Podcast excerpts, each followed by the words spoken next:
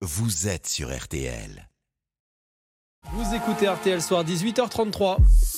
RTL Soir. Julien Cellier, Marion Calais. Marion Calais vous rappelle les trois titres de l'actu à retenir en ce jour de mobilisation. Le ministre du Travail, Olivier Dussopt, reconnaît ce soir sur RTL une mobilisation importante. Le leader de la CGT, Philippe Martinez, assure, lui, que les 2 millions de manifestants vont être euh, dépassés. Réunion ce soir hein, de l'intersyndicale pour décider des suites à donner au mouvement. C'est une information RTL. L'homme enlevé par des hommes euh, armés il y a 11 jours à Villeparisis, en région parisienne, sous les yeux de riverains qui avaient filmé la scène, a été retrouvé sain et sauf.